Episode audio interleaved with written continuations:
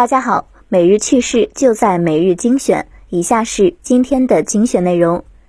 近日，江苏盐城一公司发文件要求所有员工限期改用国产手机，购买苹果手机者辞退，如购买华为手机则补贴，引发争议。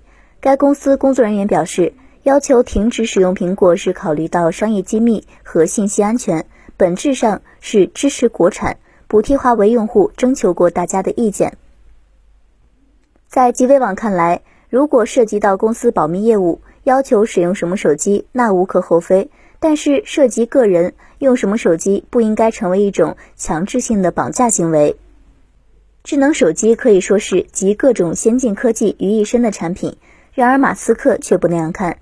当地时间九月十四日，特斯拉 CEO 埃隆·马斯克在推特上否认特斯拉正在研发智能手表，并表示。智能手表及手机已经是过时的技术，脑机接口才是未来的技术。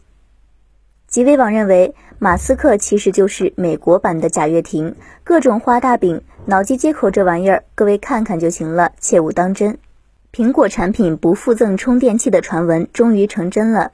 在九月十六日苹果二零二零年新品发布会上，苹果公司环境政策和社会计划副总裁宣布。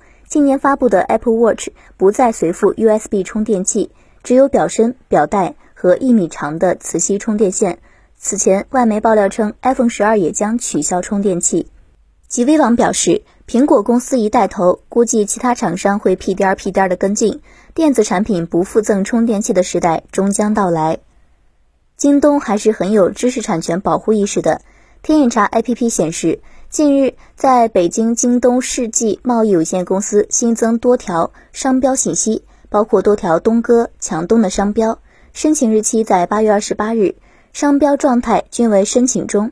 该公司已注册商标还有刘强东、老刘、村长刘、刘村长、老刘送红包等。在极微网看来，不得不说品牌成长不易，通过企业注册一堆奇奇怪怪的商标，感受到了商标维权的艰难。即使街头巷尾找不到 ofo 小黄车的身影，但是它的自动续费依然生效。几天前，周女士的微信账户突然被扣了五十二元钱，莫名其妙的她查来查去，发现竟是 ofo 季卡在自动续费，这款扣的让周女士哭笑不得。极微网认为，像 ofo 这样的企业就应该早早的申请破产倒闭清算，不然后果很严重，相关部门还是得快速采取行动。以上就是今天的全部内容了，感谢大家的收听，我们下期再见。